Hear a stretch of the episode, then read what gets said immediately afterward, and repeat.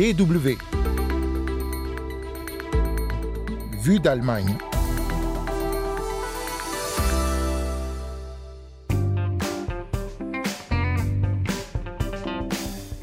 L'Allemagne doit-elle assouplir son frein à l'endettement? Une question revenue sur le devant de la scène depuis que le gouvernement a été désavoué par la Cour constitutionnelle et doit trouver 60 milliards d'euros pour financer la transformation énergétique. On en parle dans un instant. En deuxième partie de ce magazine, on vous emmène au Brésil, frappé par des phénomènes climatiques extrêmes. Le Rio Negro, un des principaux affluents du fleuve Amazon, est à son plus bas niveau depuis plus d'un siècle avec des conséquences terribles pour les populations riveraines. Vue d'Allemagne, c'est Anne Le Touzé au micro. Willkommen et bienvenue.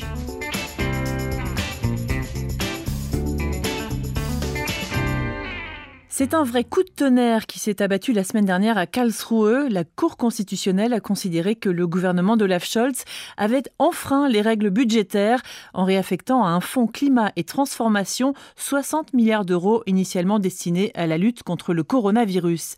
Les juges de Karlsruhe ont estimé que cela était incompatible avec la loi fondamentale et notamment avec le frein à l'endettement inscrit dans la constitution allemande depuis 2009.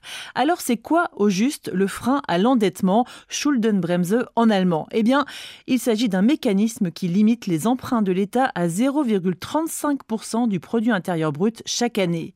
Cette règle d'or, qui a permis à l'Allemagne d'être en équilibre budgétaire et même en excédent pendant plus de dix ans, a été adoptée dans un contexte bien particulier, comme le rappelle Stefan Seidendorf, directeur adjoint de l'Institut franco-allemand. C'est quelque chose qui a été discuté depuis longtemps en Allemagne, mais aussi au niveau européen, dans le cadre de la crise de l'euro, la crise de la dette, et dans la réforme du pacte de croissance et de stabilité, on avait aussi cet accord que tous les pays membres de l'euro au moins allaient euh, se donner des provisions pour euh, éviter euh, un endettement outre mesure. L'Allemagne est peut-être le pays qui a le plus érigé euh, ce dispositif en fétiche, si on peut dire. C'est un pays euh, qui a une démographie vieillissante. La question se pose avec plus d'acuité qui va rembourser les dettes potentielles de ces générations âgées qui ne sont plus tellement en mesure de créer de la richesse, mais qui vont consommer. C'est pour ça que politiquement, ça a gagné une telle importance en Allemagne. Ne pas peser sur les générations futures, en voilà une noble idée. Sauf que du côté des détracteurs du frein à l'endettement, on fait valoir que sans investissement, on risque aussi de pénaliser les prochaines générations. D'autant que 15 ans après l'introduction de la règle d'or, le contexte a changé. Entre 2020 et 2022, l'Allemagne a exceptionnellement suspendu le frein de l'endettement. D'abord à cause de la crise du coronavirus, des fonds d'urgence ont été débloqués pour protéger la population et soutenir une économie qui risquait de s'effondrer. Ensuite, pour faire face aux conséquences de la guerre de la Russie en Ukraine, notamment sur l'approvisionnement énergétique. Mais c'était exceptionnel, souligne Stéphane Seidendorf. On peut déclarer politiquement qu'il y a une urgence par rapport, par exemple, à la guerre en Ukraine, par rapport aux problèmes de Covid, qui permettent euh, de s'endetter davantage et de ne pas tenir compte de ce frein à l'endettement. Mais évidemment, on ne peut pas tout le temps et pour toute euh, cause, toute raison évoquer euh, une urgence. Tant qu'on ne peut pas justifier qu'il y a une autre urgence, peut-être climatique par exemple, on ne peut pas faire un autre fonds comme ça financé par la dette. C'est également pas possible dans l'état des choses. Ces derniers jours, les appels à assouplir le mécanisme se sont multipliés, notamment de la part des syndicats et du Parti social-démocrate du chancelier Olaf Scholz, comme du Parti des Verts, mais aussi dans les hautes sphères de l'économie. Monika Schnitzer, présidente des sages de l'économie, a ainsi estimé qu'on pourrait justifier une nouvelle suspension par les conséquences de la crise énergétique. Mais le ministre des Finances, Christian Lindner, semble pour l'instant camper sur une posture de gardien du Trésor. Marie-Florence Mavera est coprésidente présidente des femmes libérales, une organisation proche du FDP. Elle ne partage pas l'orthodoxie budgétaire du ministre libéral. C'est un instrument si tout va bien. Donc si tout est dans, comme dans la théorie, les freins de dette, bien sûr. Mais la théorie et la pratique, c'est une autre chose. La réalité, elle est totalement différente. Et on a vécu cette différence de réalité depuis qu'on a eu la pandémie en 2020. Pour vraiment entrer dans tous les investissements qu'on est en train de planifier et qui sont d'une priorité pour que la société euh, se forme pour le futur, qu'on doit voir dans tous les côtés. Il y a les changements climatiques, il y a des crises qui ont plus d'influence globale et je pense qu'il faudra prioriser les choses et bien sûr voir s'il n'y a pas moyen d'être moins strict, d'être moins orthodoxe sur le frein de dette. Depuis le jugement de Karlsruhe, de nombreux projets d'investissement dans le domaine énergétique sont sur la sellette. La réaffectation des 60 milliards d'euros du fonds Covid devait en effet servir à financer des projets comme la rénovation énergétique de bâtiments ou encore la production d'énergie verte à base d'hydrogène. Des projets pour l'instant gelés en attendant de trouver une solution. Le trou de 60 milliards d'euros risque-t-il de faire éclater la coalition? L'avis de Stefan Seidendorf de l'Institut franco-allemand on en parle déjà, encore à voix basse, mais ça se fait entendre, d'un changement de coalition. Pourquoi pas le SPD avec euh, la CDU en plein milieu de la législature Ça semble très difficile puisque très coûteux pour les libéraux qui risqueraient de ne pas revenir au Parlement en cas d'élection, pour les Verts aussi. Donc je ne les vois pas encore là mais c'est quelque chose qui peut arriver très vite si on ne sait plus quoi faire. Et là, on y est presque.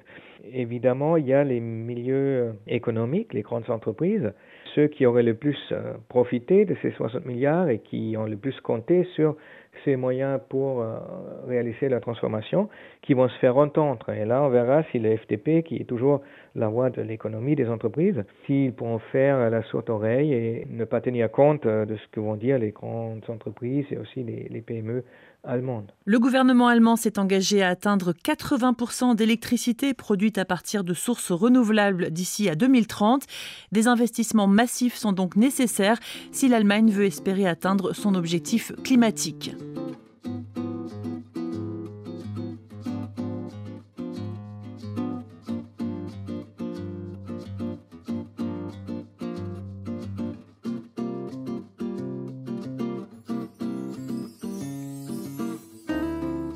d'Allemagne, deuxième partie, direction le Brésil qui vit en ce moment des phénomènes climatiques extrêmes. Inondations, tempêtes dans le sud, canicules dans le sud-est avec des températures dépassant les 40 degrés et sécheresse et incendies en Amazonie.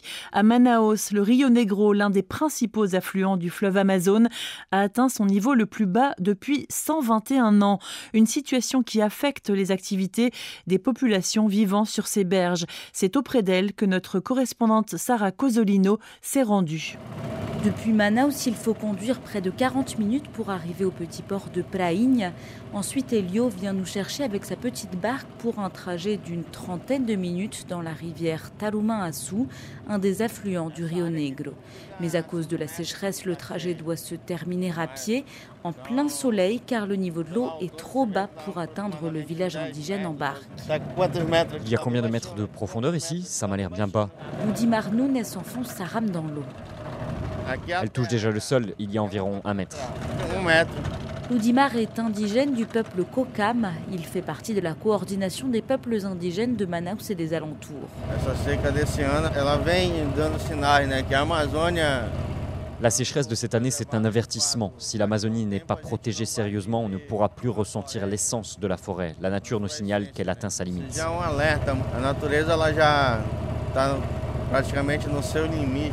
Sur le chemin, la sécheresse rend visibles les déchets au fond de la rivière, des pneus, du plastique, du matériel électrique et les égouts des résidences secondaires. Regardez ces tuyaux qui viennent de cette grande résidence. Les égouts sont déversés directement dans la rivière. C'est une pollution très visible et tout le monde sait qui sont les responsables. Ce ne sont pas les petits villages indigènes, les petites communautés, mais les grands entrepreneurs qui vivent dans la région. Après ce périple, nous arrivons dans le village indigène du peuple Sateremawe. Sur place, la rivière n'est plus qu'un petit filet d'eau et son lit s'est transformé en grande prairie avec de hautes herbes vertes. Soyez les bienvenus à Gavian. Mirelle est la professeure de ce petit village de six familles. Ces dix dernières années, la région vit de graves épisodes de sécheresse, mais aussi d'inondations qui détruisent toutes les cultures de bananes à la base de l'alimentation de la communauté.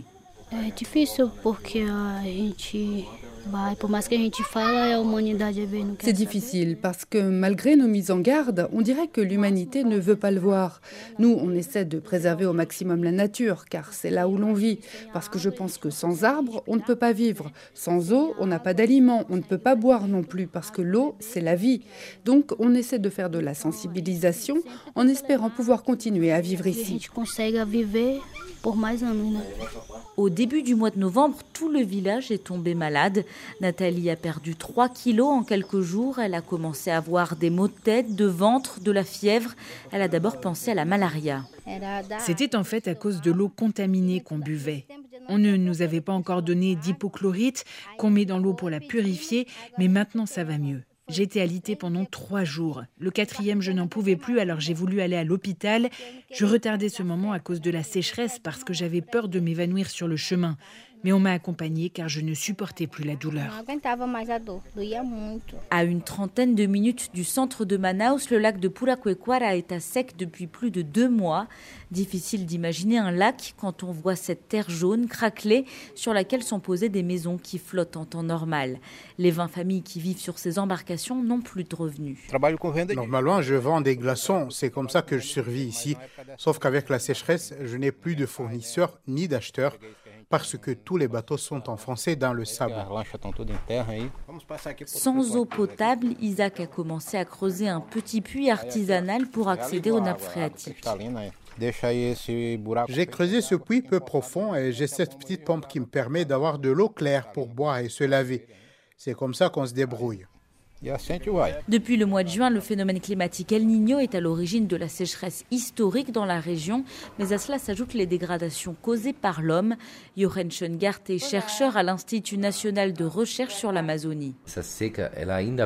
La sécheresse est aggravée par la synergie et les mécanismes de rétroalimentation de la déforestation à grande échelle et d'incendies que nous voyons cette année avec cette euh, sécheresse extrême et qui empêche la formation des nuages. Ces dernières semaines, l'air de Manaus était parmi les plus pollués du monde à cause des incendies qui, pour la plupart, sont d'origine criminelle. Selon le scientifique, il est très probable que la région vive un nouvel épisode de sécheresse extrême l'année prochaine. Sarah Cozzolino à Manaus pour la Deutsche Welle. Et c'est déjà la fin de ce numéro de Vue d'Allemagne. Merci à toutes et à tous de l'avoir suivi. La semaine prochaine, vous retrouverez Hugo Flotatalon à ce micro. D'ici là, portez-vous bien et abonnez-vous au podcast. Tchuss